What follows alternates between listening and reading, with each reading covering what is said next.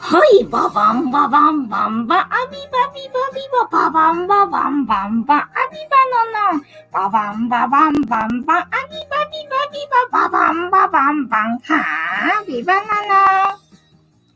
藤子よ。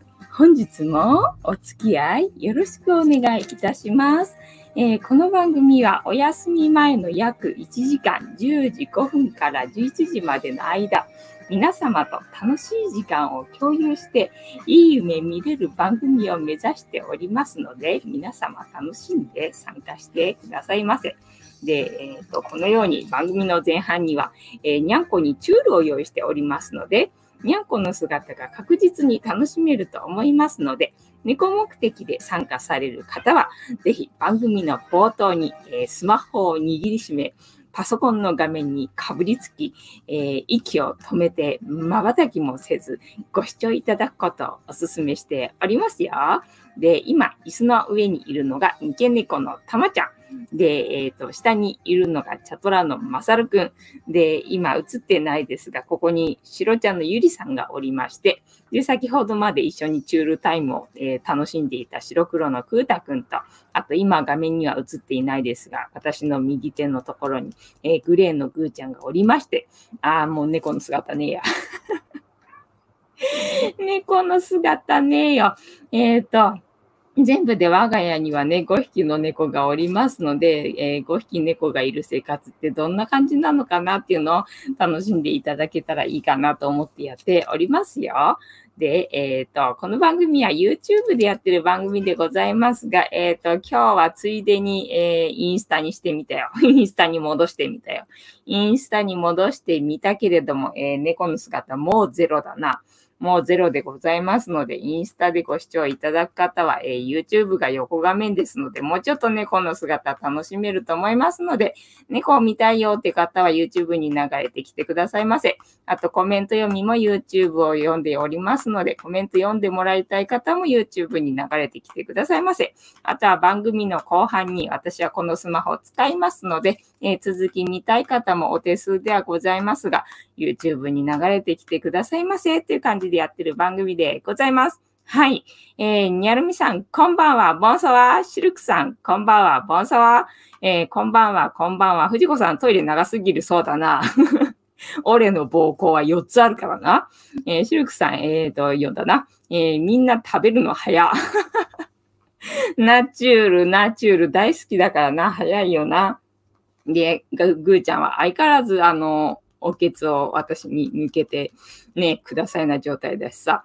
えーこんばんは。えーふーちゃんの見た後は、これはテンションが低い。あ、そうなんだね。じゃあ今日はテンション低めでいこうかね。お葬式バージョンで今日は行きますよ。はい、えー覚悟してお付き合いくださいませ。で、えっ、と、なんだっけ、番組の前半に、えー、1日1個、猫に関してのお話をしておりまして、えっ、と、昨日の猫話の振り返りから行こうと思うわけでございますが、えー昨日の猫話は、えー昨日の猫話が何だったっけな？昨日の猫話が、えっ、と、思い出せない。昨日の猫話は何だったっけ？えっと、あれだ、11個の、11個のなんとかだ。猫を、えー飼うことを勧めない11の理由っていう、なんか本があるらしいと。まあ、その本についてご紹介させていただきました。決して私が11理由を言ったわけではないので、えっと、アーカイブで、え見てくださってる方ね、えっ、と、何それ知りたいよっていう方がいらっしゃいましたら、えー昨日のね、えっ、と、猫話で話してますので、そこにリンクが貼ってありますのでね、そちらのリンクを辿っていただければ、まあ、詳細はね、わかるかなと思いますので、気になる方はそちらをチェックしてみてくださいませ。で、どんな話かっていうと、まあ、作曲家だか編曲家だかの人の、えっ、と、7匹だったっけ？猫飼ってるお家のね、あの、飼い主としての、なんかもう猫を溺愛しちゃってて、こんなに生活変わっちゃうぞっていうね、あの話をね、面白おかしく書いてる本みたいで、で、まあタイトルの付け方とかね、まあ文章の書き方とか、なんか面白いみたいだから、ね、なんか読み物として普通にね、楽しめそうな感じだったので、まあ猫飼ってない人でも楽しめるんじゃないかなっていう感じなのでね、えー、なんか面白い本探してるよっていう方いたらそれ読んでみたらいいんじゃないかなっていう感じでございました。えー、ともかさんこんばんは。ボンスはふーちゃん。えー、皆様こんばんはなの。えー、ボンスはなの。えっ、ー、と、こんばんは、こんばんは、こんばんは、こんばんはなの。はい。で、えっ、ー、と、今、前日の猫話の振り返りが終わったところでございますので、えー、皆様と一緒にね、ふーちゃんの、え、アイスミルクティーがなくならないうちに 一緒に乾杯しようと思いますので、お付き合いよろしくお願いいたします。たまちゃん、かわいいな。はい。では、えっ、ー、と、乾杯の時にジャスティスって言います。で、なんでジャスティスって言うかっていうと、えー、後ろにいるこの黒い観音様がこの番組のチーママでございまして、名前をたけしと言いますよ。で、たけしの言葉でね、えー、乾杯のことジャスティスって言いますので、えー、一緒に言っていただけると嬉しいですよ。はい。では、行きます。せーの。ジャスティース。はーい、ジャスティース。今日は水でございますよ。麦茶まだあるし、全然減ってないんだけど。相変わらず麦茶飲んでないから全然減ってないんだけどね。なんか今日はね、久々に珍しくね、さっきね、歯磨いたんだよね。だから歯磨いたから今日は水にしとこうかな、みたいな感じでね。水でございますよ。ああ、うま。ねなんかこのライブ始まる前ぐらいから急になんか暑くなってきたっていうのかな。要はその前はさ、あの風が一応通ってた感じだったんだけど、なんか風がなくなってきちゃってさ、で、なんかあの蒸してきちゃった感じ？なんでこんなライブ前に暑くなんだろうみたいな感じでさ。だから今日はなんだろう、ホットコーヒー飲んだりしてたかな？あ、でも今日はアイスコーヒー飲んでたわ。今日はひたすらアイスコーヒー飲んでたな。だから朝やっぱり暑かったんだ。で、さすがにもうホットコーヒーっていう気分じゃなくなってきたけど、どうしようかななんて思ってね。なんかいつまでも何飲んでいいかわかんないなって思いつつ、まあ結局朝はホットコーヒー飲んだんだけど、あとね、午後以降は今日はずっとそういえばアイスコーヒー飲んでたな、みたいな感じでございましたね。だからといってね、その、なんだ、真夏っていう感じ？ね、要は大正、えー、過ぎたあたりだったっけか？なのにさ、そこまで暑くない感じなんだよね。えっ、と、シルクさん、ふーちゃんこんばんは読んだときね、えー、私は猫の、えー、家政婦のニャル。家政婦のニャル、かわいいな。えー、ペチペチペチ、藤子さん、ありがとうなの。えー、アイスコーヒーでジャスティス、ありがとうございます。ふーちゃん、アイスミルクティーでジャスティスなの、ありがとうございます。ともかずさん、じゃがいもの味噌汁でジャスティス、あ、じゃがいもの味噌汁うまいよな。そうなのよ。だからさ、ついつい、あの、一応さ、料理動画でな、あの、ダイエット、え、をコンセプトにしてるからさ、要はよその料理動画がさ、大概なんだろう、高級食材だったりとかさ、そういうこってこてな感じだから、それとも差別化でな、で、まあ、ほぼ私はまあ、もともとさ、肉食べないからさ、要は菜食っていう感じなわけじゃん、基本的に。だからまあ、そこでな、あの、ダイエットっていうことにしてるから、要はカロリーが低めの食材にこだわってるから、だから芋使っちゃうとあれだ、あの、カロリー増えからない。いくら野菜でもと思ってさ。最近あんまりね、じゃがいもとか、要は芋系をね、使ってないんだよね。じゃがいもの味噌汁さ、うまいよな。そう、飲みたくなるのよ。だから昨日もね、じゃがいもの味噌汁が飲みたくなったんだけど、えっ、ー、と、それは、まあ、レシピにはあげず、あの、自分でかぼちゃ入れて 自分で一人であの、かぼちゃの味噌汁を楽しんで飲んでたよ、昨日はね。えっ、ー、と、100万人さん、こんばんは、ボンソワ。えー、にゃりみさん、私たちの熱気ですね。あ、そうかもしれない。確かにそれはあるかもしれないね。えー、シルクさん、えー、昨日の11時からふーちゃんと飲まず食わず待ってたから1キロ痩せたのの、お、それで、そっか、1キロで済んでよかったな。みんなが生き残っててくれて、私はよかったよ。あの、ほっとしてるよ。安心しているよ。えー、100万円さん、コーヒー好きですね。えー、ホットコーヒーとアイスコーヒーは別の飲み物と考えています。まあ確かにそうだな。だから、えっ、ー、と、朝はホットコーヒーって感じなのよ、基本ね。ただ、あんまりにも暑くなると、やっぱり真夏になるとね、さすがにちょっとホットコーヒーどうしようかみたいな感じになるわけよね。要は、まあ、クーラーが効いてる部屋だったらさ、別にいいんだけど、うちほぼクーラーはつけてないのでな。それで、あの、真夏の朝はさすがにどうしようかみたいになるんでね。で、それ以外はずっとね、なんかアイスコーヒー飲んでるみたいな感じで、もうコーヒー中毒ですよ。コーヒーでできてますよ。えー、っと、シルクさん、その通りなの。すっかり痩せて それやべえな。毎日毎日待機してたら、どんどんどんどん痩せてっちゃって、ふーちゃんなくなっちゃうな。ね、よ、もう6000度のね、ところで働いてるしね、かなり過酷だな。えっ、ー、と、もかずさ、芋類は糖質高いですよね。そうそうそうそうね。だからさ、じゃがいも、あとさつまいも、で、あとかぼちゃな。まあ別にさ、糖質高かろうが、あの野菜だから別にいいとは思うんだけど、ただレシピ上げるにあたってな、一応ダイエットを、えっ、ー、となんだ、コンセプトにしてるから ちょっとあの、少なめっていうの、なんか普通にしてると私好きだからさ、もともと好きだからさ、その食材使うこと多くなっちゃうから、あの、ちょっと気をつけてないとみたいなところがあってな。にゃるみさん、1キロ痩せるなら私も今日から一緒に待ちます。ありがとうございます。えー、決して、あの、息を止めて死なないように体力は残しておいてくださいね。えっ、ー、と、もかさん、でも美味しいですよ。そうなのよ。別に、だから、あの、野菜だからね。で、カロリーで、あの、痩せようとかって思ってるわけじゃないんで、あの、別にダイエットしてるわけじゃないんで だからいいんだけどね。動画上げるのになっていうところがあってな。あの、なんとしてでも、なんか、なんかしらにつなげたいっていうの。あの、ただで消費したくないっていうのかな。自分の活動を。ケチケチ魂が激しいからさ、何かしら、あの、1円にでも、えー、お金になりそうなことに、私の時間を使いたいわけよ。みたいな感じですよ。えっ、ー、と、45秒で何ができるの、えー、?1 ヶ月待ってたら痩せすぎて見えなくなるかな？そうだね、探さないといけないかもしれない。虫眼鏡で、あ、シルクさんどこ行った？って、あの、創作願い出さないといけないかもしれないね。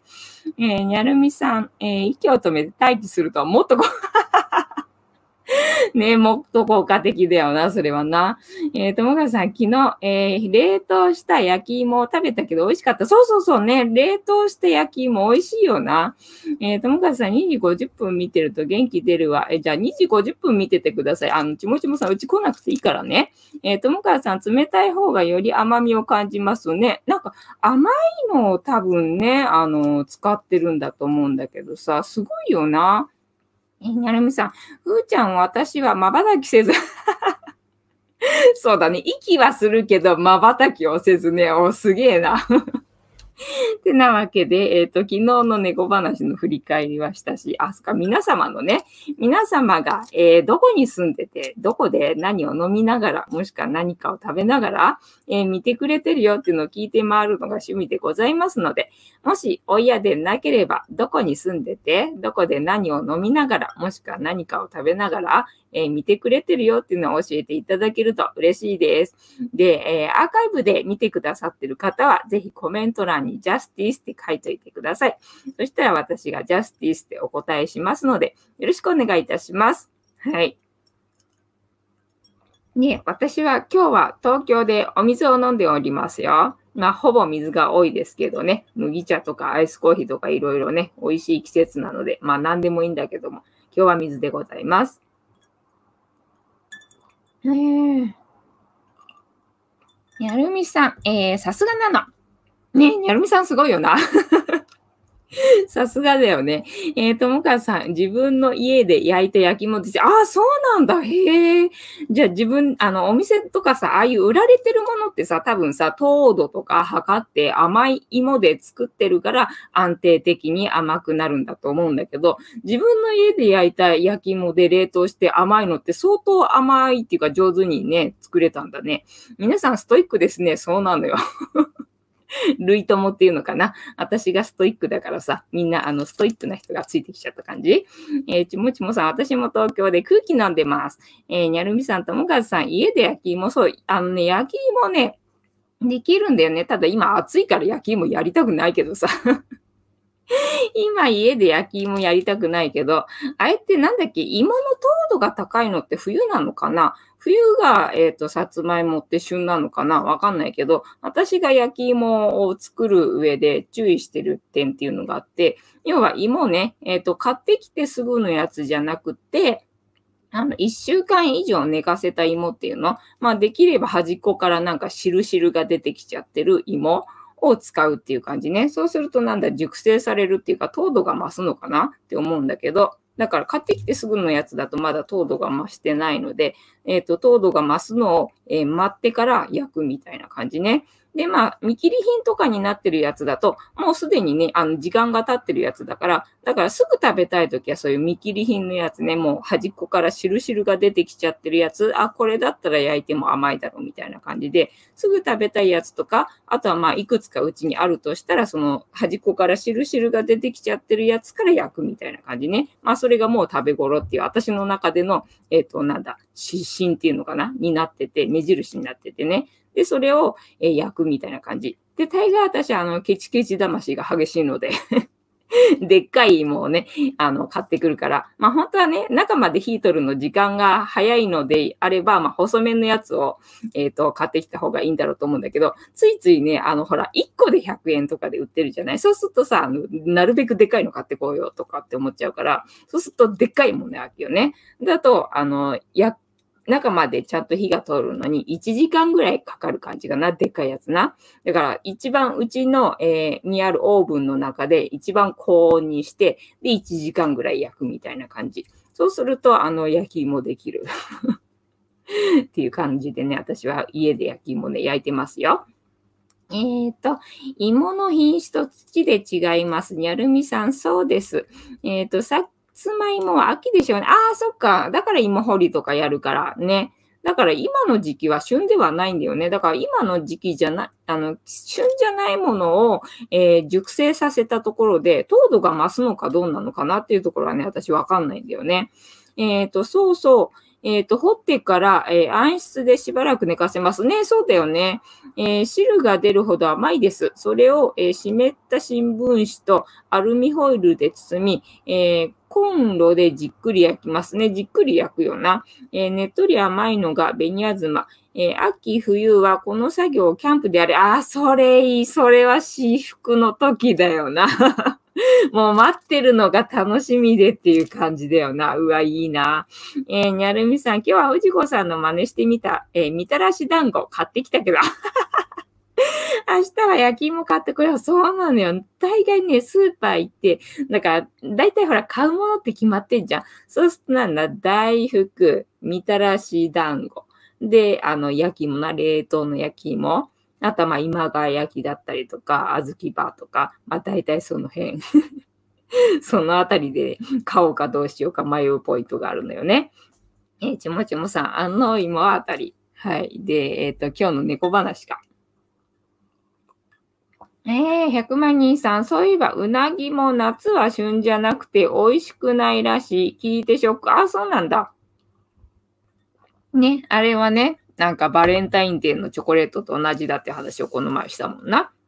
ねえ、ふーちゃん、ゲッタービームで焼き芋すると 消滅してしまうの。ゲッタービーム3万度なの。えー、3万度っていうことは太陽が6000度だろ？えー、6318、太陽3.5個分ぐらいな感じか？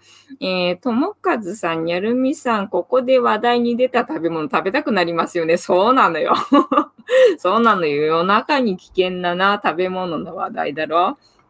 で、えっ、ー、と、今日の猫話な。今日の猫話は、まあ別になん、なんだっけな、どうやって調べたんだっけど、あ、もう全然、もうね、何も、あの、思いつかないから、過去にやったえっ、ー、と、ネタとかをね、えっ、ー、と、いろいろと検索してて、で、これやってないかもしれないっていうネタをね、あの、今日は拾ってきたので、こちらのサイトをこれから私は読みますので、皆様で食べ物のお話で盛り上がってて大丈夫ですよ。はい、では読みます。えー、猫の写真がうまく撮れない、初心者でも簡単にできる撮り方とは？え、猫は見た目も美しく、動く姿も可愛らしいので、そのすべてを写真に残しておきたいと思う方は、えー、たくさんいらっしゃることでしょう。目で見る姿をそのまま切り取ったように撮影できれば言うことはありませんが、そうなんだよね。目で見てるのってさ、自分が都合いいように物事見てるからさ、猫めっちゃ可愛いんだけどさ、カメラで覗くと、あ、なんか私の目で見てる方のが可愛いんだけど、これをどうやって表現できるっていうところで悩むのよね。えー、と思ったような写真が撮れないのが現実ですよね。えー、猫の生き生きとした姿を撮影するためにはどんなコツが 必要となり、どんな撮り方をすれば上手な写真を残せるのでしょうか。えー、上手、何、上手？上手に猫の写真を撮りたい、えー、実物の猫と同じように可愛い写真が撮れたなら、それだけでテンションが上がりますよね。そうなのよ。可愛く撮れると、ああ、可愛く撮れたってあのテンションが 上がるんでな。だからついつい写真が増えてしまうのよね。えー、上手に撮りたいと思っても、えー、ファインダー越しに見た構図と出来上がった写真が異なっていたり、えー、猫が動いてブレてしまったり、そんな経験をしたことがある方も多いのではないでしょうか。そうなのよ。だからやたら撮ってしまうのよね。ブレてしまってるかもしれないしとか思ってな。えー、そのまま自由気ままに撮影をしていても自分の納得のいくような写真が撮れないのであれば、どんな撮り方をすれば可愛い猫の写真が撮れるのか、えー、コツをつかむことが大切です。えー、素早く動く猫に対してどんな撮り方をすれば初心者でも上手な写真が撮れるのでしょうか、えー、上手に猫を撮影する方法1、え扱いやすいカメラを使う。上手に猫の写真を撮りたいからといって、機能の高いカメラを買う必要はありません。最近はスマホのカメラも、えーと、性能が高くなっているので、写真を撮ることに苦手意識を持っている方でも誰でも上手に撮影できるようになっています。えー、一眼レフのようなカメラを持っていようが、スマホのカメラで撮影しようが、すべては撮り方次第で決まってきますので、自分が、えーと、背伸びせずに扱えるカメラを用意しましょう。そんなのよ、えっ、ー、とね、結局はセンスだからな。えー、上手に猫を撮影する方、あ方法、えー、猫との距離、えー、普段自分が撮影した猫の写真が、えー、変わり映えしないと感じているなら確かに、えー、今一度猫と自分の距離がどれくらいなのかを考えてみましょう。え猫と人間は身長差もありますし、距離が遠いまま写真を撮っても構図の中心に猫を、えーと、捉えるのはなかなか難しいです。ズーム機能を使うことも可能ですが、カメラの性能によっては画質が悪くなってしまうので、あまりお勧めできません。そして猫を、えー、撮影するときは低姿勢、えー、が基本です、えー、野良猫などのあまり懐いていない猫に対してはギリギリまで近づける距離、えー、飼い猫などはカメラのレンズを近づけて不快に思われない距離で撮影してみてください。えー、上手に猫を撮影する方法、太陽光を活用する。えー、猫を被写体にするときは、じっとしてとお願いしても言うことを聞いてくれませんので、えー、写真スタジオのような場所で撮影することはとても難しいです。なので、撮影する環境の中で、いかに猫を自然体で可愛く撮れるかが重要となってきます。そして、猫にストロボは禁物ですので、えー、フラッシュ機能は使用しないようにしましょう。光の多い場所で猫は目の動向が狭くなりますが、太陽光の優しい光と一緒に撮影すれば、えー、全体的に優しい雰囲気の仕仕上がりになります。えー、猫本来のもふもふとした丸み、ふんわりとした毛並みを活かした写真を撮ることができますよ。えー、上手に猫を撮影する方法4、背景を、えー、意識する。良い写真に仕上げるためには、撮り方の工夫だけでなく、写真に写り込むものの、えー、厳選しなくてはいけませんよね。例えば、どんなに被写体である猫が可愛く撮れていても、背景に洗濯物やゴミが写り込んでいたら、写真としての出来が半減してしまいます。ですので、猫と一緒に映り込む背景も意識したり、撮り方を心がけてみるようにしましょう。えー、雑多な場所で撮影するのではなく、パッと見て、えー、猫が主役になりそうな撮り方を意識してみてくださいね。はい。えー、上手に猫を撮影する方法5、えー、連写を利用する。猫はどうしても自由に動き回ってしまうので、被写体に向いているとは言い難いです。ですが、猫好きであれば、そんな自由奔放さも写真に収めたいと思ってしまうものですよね。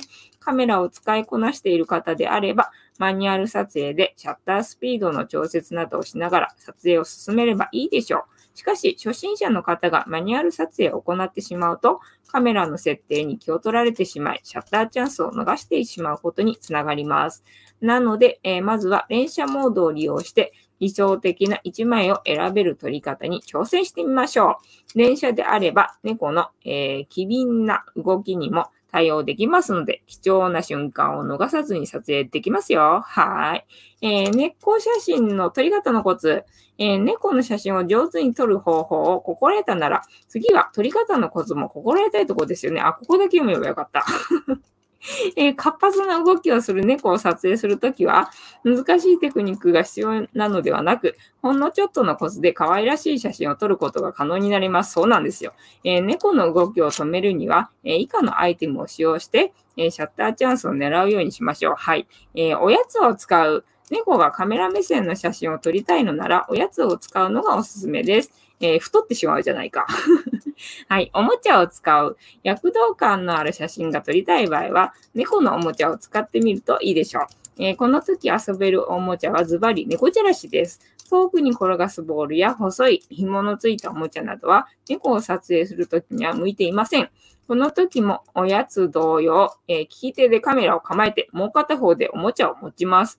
えっ、ー、と、猫じゃらしの動きに合わせて目線や手の動きが加わりますので、えー、猫本来の活発的な印象の写真を撮ることができます。また、獲物を追うことで瞳孔が開きますので、夜に撮影したような黒目がちな可愛らしい表情を収めることができるので、とてもおすすめです。なるほど。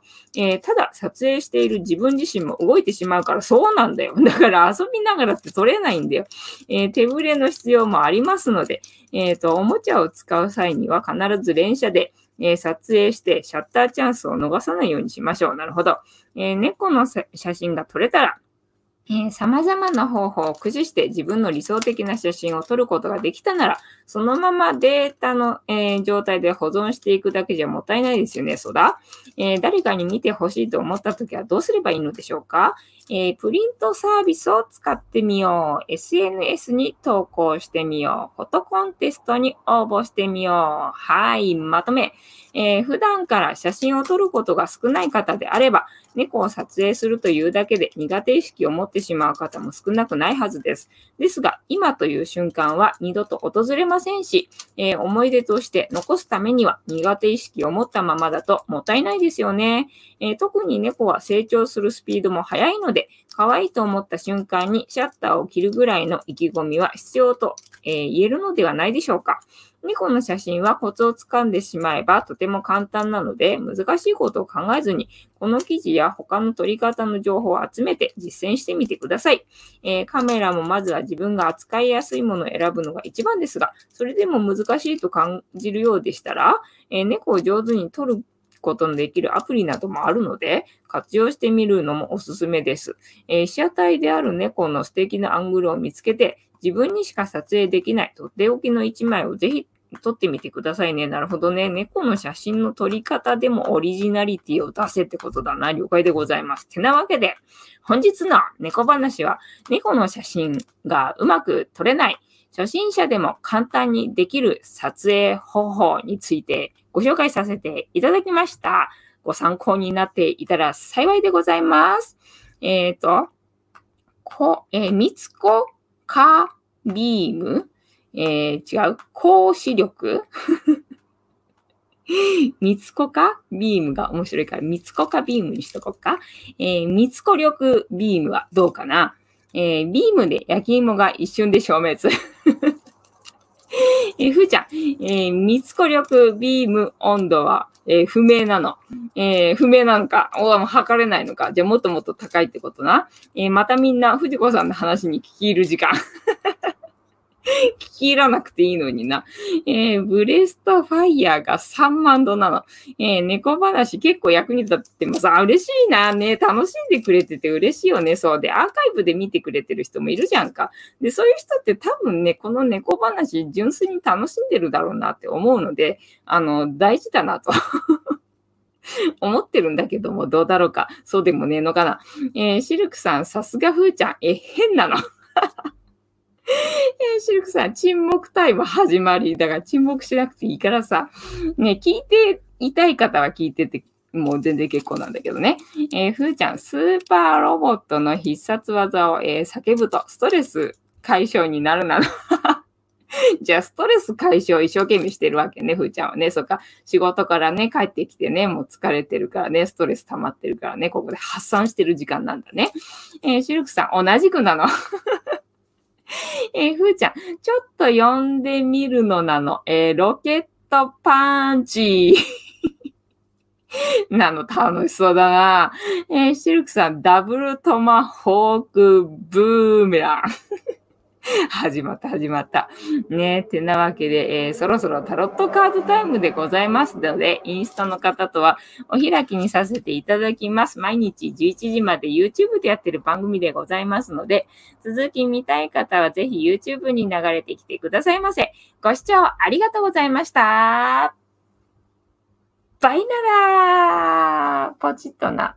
ねなんか猫いないからと思ってさ、今さ、バイナルしようと思ったらさ、最後の最後にぐーちゃんがさ、出てきてさ、ご挨拶してるからさ、なんか申し訳なくなっちゃってさ。はい。で、えっ、ー、と、どうするんだこれ。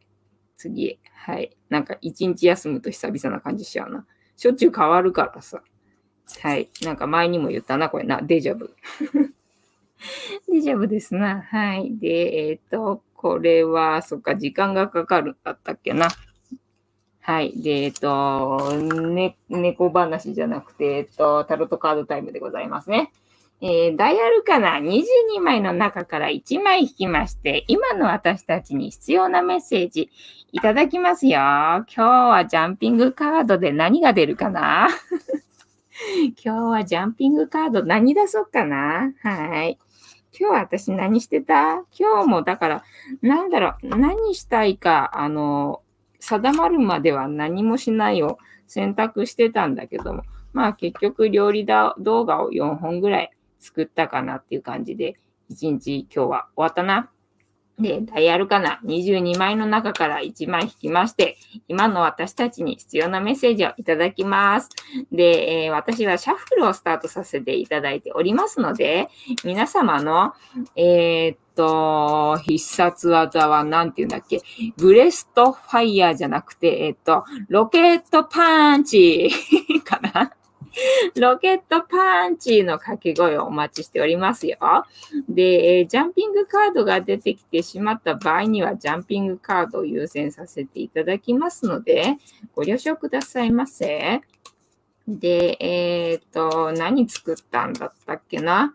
えっ、ー、と、昨日ね、寒天があと1回分残ってたので、寒天と、で、蜂蜜がね、あの、微妙に残ってたんで、蜂蜜を使って、まあ、フルーツ缶を作ったのよね。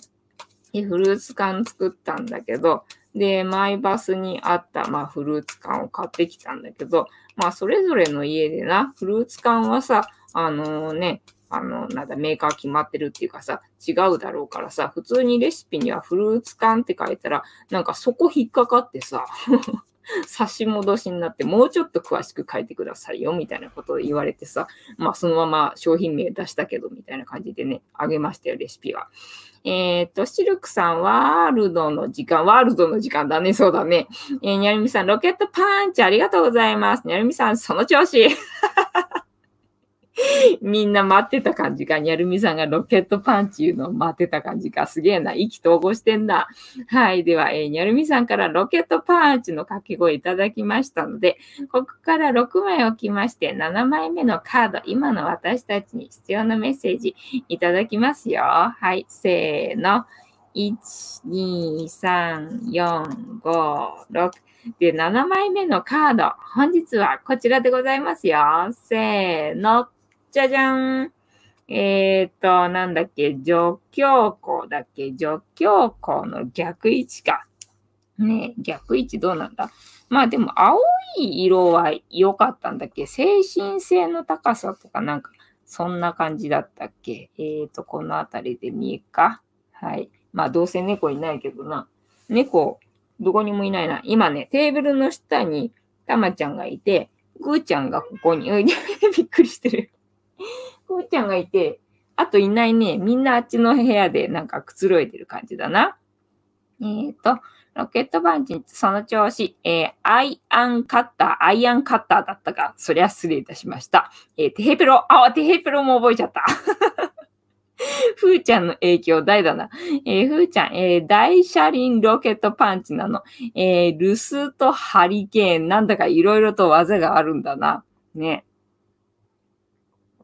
はい、一個もわかんねえけどな。では、えっ、ー、と、何番だこれ。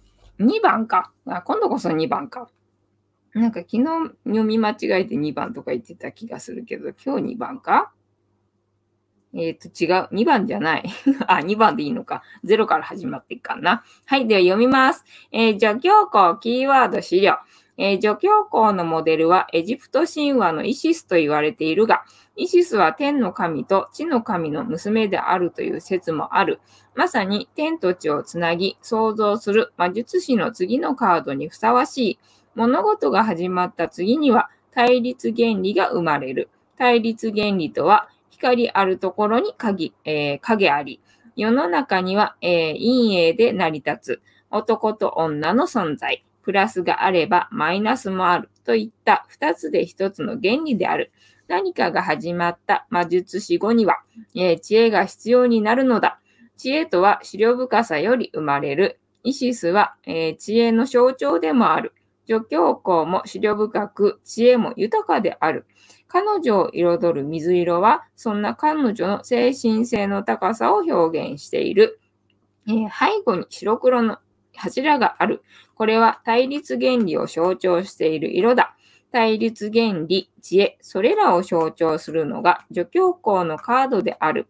女性であるがゆえに、えー、心の奥底に不安定さも抱えているが、だからこそ彼女の精神性が輝いているとも言えよう。はい。助教校からの問いかけ。はい。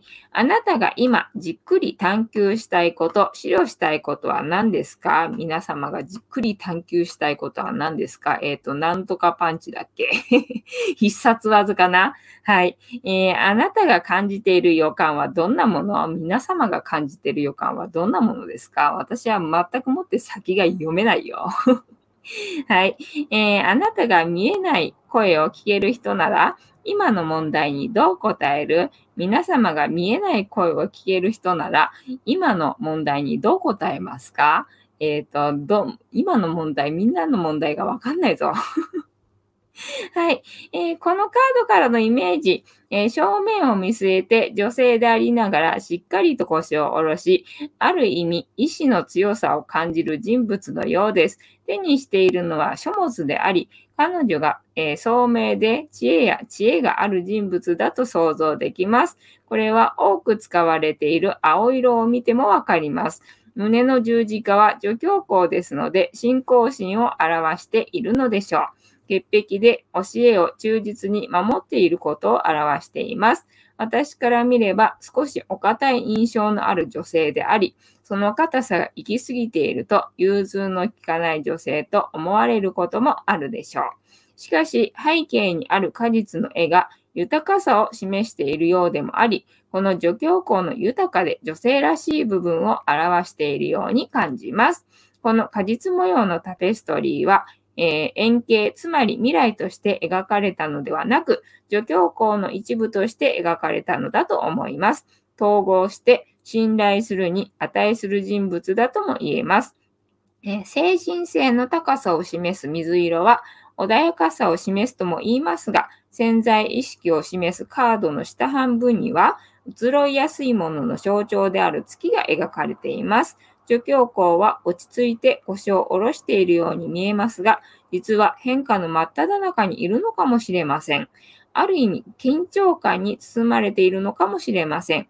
しかし、何が起こっていても動じない人物のようです。問題について戦いを挑んでいるのではなく、受け入れ、客観視しているようにも見えます。それにしても後ろの2本の柱が印象的です。白黒に塗り分けられている2本の柱と2というカードの持つ数字に意味深いものを感じます。イメージするのは光と影、東洋の考えでいう陰陽の中の2つの対立するもの、しかし2つで1つのもの、そういったイメージが浮かびます。えー、何か2つ、あ、2という数字から連想できるのは、えー、バランスです。バランスが保たれてこそ物事はその助教校のように静かに見つめることができるのかもしれません。そうですね。えー、この人物は両方の意識をバランスよく持ち、物事を見る洞察力があるのでしょう。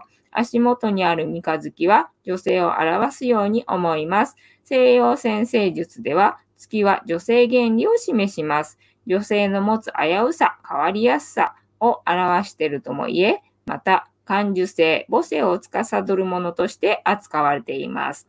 えー、何事も受け入れる、えー、母性のような性質。それでいて、強硬らしく冷静に受け止める、そんな彼女の人物像が浮かびます。強硬なのに女性、これがこのカードの最も重要なポイントではないでしょうか。はい。えー、このカードから導き出されるキーワード、資料。資料の、あ、逆位置だ。また逆位置でございますな。はい。えー、逆位置を見ます。えー、影、見えない部分。えっ、ー、と、厳しさ、冷淡さ、融通が効かない。えっ、と、矛盾、葛藤、え、不安、え、情緒不安定、えっ、と、影、見えない部分、え厳しさ、冷淡さ、融通が効かない、え矛盾、葛藤、不安、情緒、不安定。はい。微妙なカードだな、やっぱりな。はい。では、まとめ。えー、助教校からの問いかけ。はい。えー、あなたが今、じっくり探求したいこと、知らしたいことは何ですか？皆様が今、じっくり探求したいこと、資料したいことは何でございますか？はい。あなたが感じている予感はどんなものですか？皆様が感じている予感はどんなものでございますか？はい、えー、あなたが見えない声を聞ける人なら、今の問題にどう答える？えっ、ー、と、私が見えない人の声を聞ける人なら、今の問題に、えっ、ー、と、時間の問題だ。時間の問題だって答えるかなってなわけで、えー、本日もタロットカードの意味調べるの回でございました。楽しんでいただけてたら幸いでございます。えー、アイアンカッターテヘイペロ大車輪ロケットパンチなの。えー、ルストハリケーン、ルストトルネード、えー、ターボスマッシャーパンチ。あー、すっき。すっきりすんだろうな。ああ、すっきりしたなの。えー、情緒不安定だったの。そっか、あっちいしな。過酷だよな。で、もう待機するのにな。息止めなきゃいけないしな。もうほんと過酷だよな。えー、にゃるんにさん、自分の人生なんだから、自分の好きにしたらいいってメッセージが来ました。ああ、そうなんだ。嬉しいね。ありがとうございますね。そうなのよ。だから自分の人生なんだから、そうだから自分軸だよ。自分軸ってことでさ。な、そうなんだよ。自分軸だからね。だからもうすべてが、えっ、ー、と何、自分、自己責任ね。だからもう人のせいにしない。何事も人のせいにしない。全部が自己責任ね。なので 何もしない。何かしたくなるまで何もしないっていう選択をね、したいなと思いつつ、今日もな、あの動画作っちまったみたいな感じでございますよ。で、あとはなんだろうな、今日見てた YouTube だと、まあ、たまたまね、えっ、ー、と、なんだっけ、中田あっちゃん。中田あっちゃんと、えっ、ー、と、大悟が、なんか、あの、対談してる動画をね、見たんだよね。で、それを流し聞きしてたんだけど、要はなんだっけ、最近、あのー、ホリエモンがなんか、えっ、ー、と、登録者数を出さなくなったかなんかしたのかな？わかんないんだけど、なんかそうらしいね。へえとか思ってそうだったんだと思って。なんか要はもうね、YouTube はね、登録者数の時代じゃないと。要は質だと。で、求められている、えー、質が大事になってくるから、もう登録者数じゃないからって言って、なんかどうやらそういうことしたらしいっていう話をしててさ。で、えー、これからまあ消えてく YouTube っていうのが、まあ、キッズ系が消えるだろうと。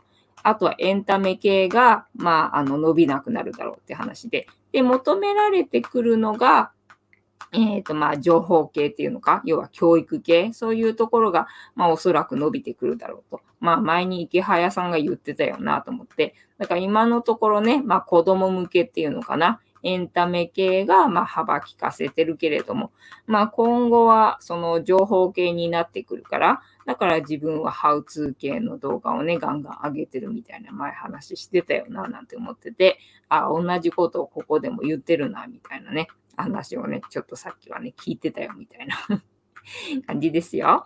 えー、いつ何時でも、えー、叫べばいいと思います。えー、ふーちゃん、グレート台風。そうだな、いつ何時でもな、あの、やりたいと思いた、思った時にやればいいし、歌いたいと思った時に歌えばいいしっていうことだよな。だからそのタイミングな、今やりたい、今、今だよね。だから今、あの、ひらめいたことをやってやるっていうこと。要は結果を期待せず、え、今やりたい、今自分が、えー、行動したいと思ったことがメッセージだからな。その夢を叶えてあげるっていうことをひたすらね、やっていけばいいんじゃないかなっていうふうに思いますよ。あとはあの、あの話すればいいんだあとはあれだな、バクチャー。バクチャーを今日はね、購入しましたよ。あの、バクチャーって知ってるかな？あの、なんだっけ、えっ、ー、と、バラマクチャ、バラマクチャっていうのがあって、要は微生物？微生物を、まあ、そんじょそこらにね、ばらまくわけよ。あの、花咲じいさんのように。そうすると、まあ、地球が良くなるっていう、まあ、微生物があるんだけども、それの情報を聞いたときにね、なんかすぐにね、あの、申し込みっていうのかな？要は、えっ、ー、と、それ面白いのはやってみたいなと思ったんでな。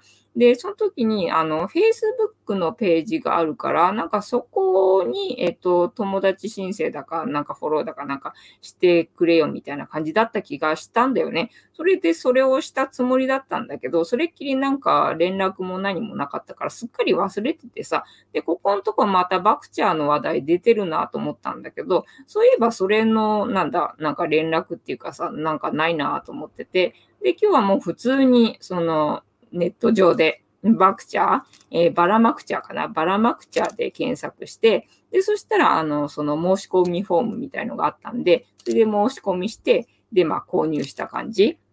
で、まあ、ただそのバラマクチャーっていう、その、えー、バクチャーか、バクチャーっていう、えっ、ー、と、なんだっけ、えー、バクチャー知らないか。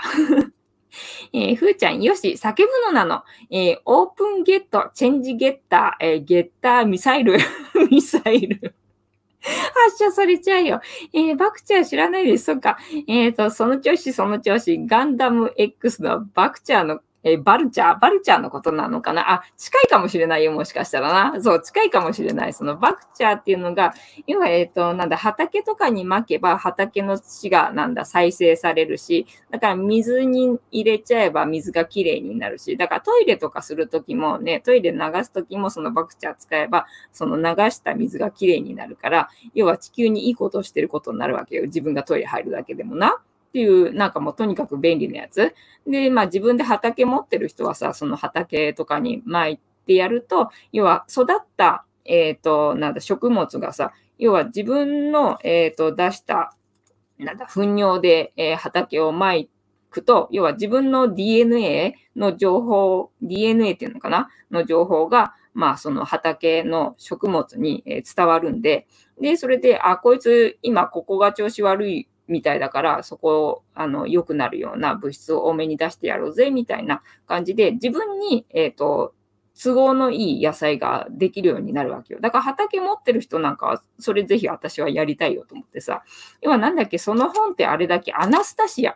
アナスタシアにその情報あったんだよね。だから、ああ、私畑持ってたら、私それやり、やってみたいよと思ってたのが、バクチャーで簡単にできるのですが、いいなと思って。だから昔ってボトン便所だったでしょ？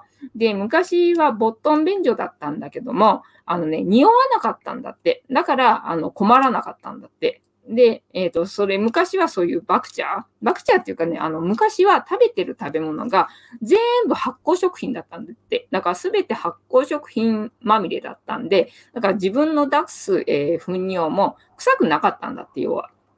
で、もうすでに、えー、発酵されてる状態なのかわかんないけど、要はもう臭くないものをまくから、畑もだから臭くないし、だから農業が辛くなかったんだって。で、えっ、ー、と、なんだ、えー、家畜、えっ、ー、と、なんだ、豚とかさ、なんか動物系、動物系飼うのでも、だから要はそのバクチャーを巻いとけば、あの、匂いがしないから、で、その動物が出す糞尿も臭くないんだって。だからとにかく匂いのストレスっていうものはそのバクチャーがあればなくてで、それを、そのね、あの、バクチャー自体は無料なの。無料で、で、まあ本当はね、高いんだよね。なんか5万円、なんかこんくらいの袋で、なんか5万円ぐらいするものらしいんだけど、要はエンジェル投資かなんかなのかな？わかんないんだけど、なんか、あの、まとめて買ってくれてる人かなんかいる。要は投資してくれてる人がいるのかな？まあそれのおかげで、みんなには無料で配布することができると。だから無料で配布することはできるんだけども、ただ事務手数料と送料はいただくので、でそれで経費が、え、1111円月々かかると。で、月々かかるんで、で、毎月届くみたいな感じになるのかな。で、まあ、ただまあ、バクチャーの値段自体は無料だから、あとはあなたがやるのかやらないのかっていう話になってるって感じでさ、なんか私もなんか近所の池になんかあの投げ込みたいとか いろいろ思ってて。ただ最初はいいけどさ、毎月届くんだとさ、もうたかが知れてんじゃん、あの行動範囲としてはさ。だからそんなに毎月届いてもな、困るんだよな、みたいな。まあ3ヶ月コースとか、なんか半年コースとか、なんか1年コースとか、なんか設けてくれると、なんか、あの、申し込みやすいんだけどな、なんて思いつつ、ただまあその私、バクチャーがとりあえずあの一回やってみたいっていうあの欲が勝って 今日はね、バクチャーをね、あの、申し込んでみてよ。なんかね、興味ある人は、そのバクチャーがバラ、あの、バラマクチャーだったっけな、えー、バラマクチャー隊とかっていうのがあるんだよ。まあ、Facebook でそれはあったんだけど、多分バクチャーで、えー、検索すれば、そのサイトたどり着くんじゃないかなと思う。要は1111円で、えー、買える、えー、もうカートみたいのが、あの、すぐに出てくるので、そこでなんか申し込んでね、今日はね、あの、買いました。ちょっと届くのがね、楽しみで、みたいな感じですよ。えー、EM と同じものかなね、なんかそんなのあったみたいだもんね。えー、ともかさん、バクチャー初めて知りました。調べてみよう。そうなのよ。だからさ、にゃるみさんとかともかずさん多分この手の話好きじゃないかなと思ってさ、なんか話題になるかなと思って、それでちょっと欲しいなって思ったわけよね。しるくさん、僕も調べてみます。ありがとうございます。ふむふむ、そうなのよ。で、えっ、ー、と、なんだっけ、その、まあ、水に、入れれば水がきれいに浄化されるし、で、畑の土も再生されるし、だから F1 種っていうさ、要は今さ、種ってさ、ほぼ F1 種、要は買うと F1 種しかなくて、要はその種をまいても、えー、そのまいた種からは、えっ、ー、と、実はなるけど、次は、えー、実はならないみたいな感じなんだよね。なんだけども、そのバクチャーをまいた土で育てた植物の F1 種は、えっ、ー、と、次もなんか、次取れた種で、えー、巻いてもまた芽が出てきて実ができるっていうふうに、ね、なるらしいんで、要はあの地球がなんだ、あの、良くなる？なんか簡単に良くなるみたいな？で、なんか昔からそのバクチャーをそのなんだ、作ってる、製造してる人っていうのかな、販売してる人っていうのかな、わかんないけど、その人が研究で自分でね、もうお金払っていろんな研究機関にね、これね、なんで聞くんだって、要は、あの、裏付け説明、人に説明するのに、えー、裏付けを知りたいので、これなんで聞くのか、あの、調べてくれっていろんな、なんか、機関に聞いてみたらしいんだよね。聞いてみたんだけどさ、なんか、あの、わかんないって。なんかね、あの、再現性もあるし、確かに聞くことだけはわかるんだけど、なんでかっていう研究結果は出ないっていうやつなんだって。まあ、なんで聞くのか、まあ、わかんなくても、とりあえずもう、ほら、聞くことだけは分かってんだから、もういいじゃねえかっていう話になって。で、なんか太陽はなんで昇るんですかって言われてもさ、まあいいじゃねえか昇るんだからみたいな話じゃないか。で、地球に引力があるけど、なんで地球に引力があるんかって言われてもさ、まあいいじゃないか、引力あるんじゃない、いる、あるんだからさっていうさ、なんかそういう話じゃないか？だからそれと一緒だっていうことでな、結局なんか裏付けはわかんないけれども。そういうバクチャっていうのをね、巻く人が今ね、なんか全国に2000人ぐらいいるみたいな話だったかな。で、まあ世界中にも広がってるから、なんか今後ね、地球変わってくんじゃね？みたいな感じでちょっとワクワクしながらその活動をね、広めてるらしいので、私もそれにね、あの、最初に乗りたいよと思って えー、今日はそんな話をシェアしてみましたよ。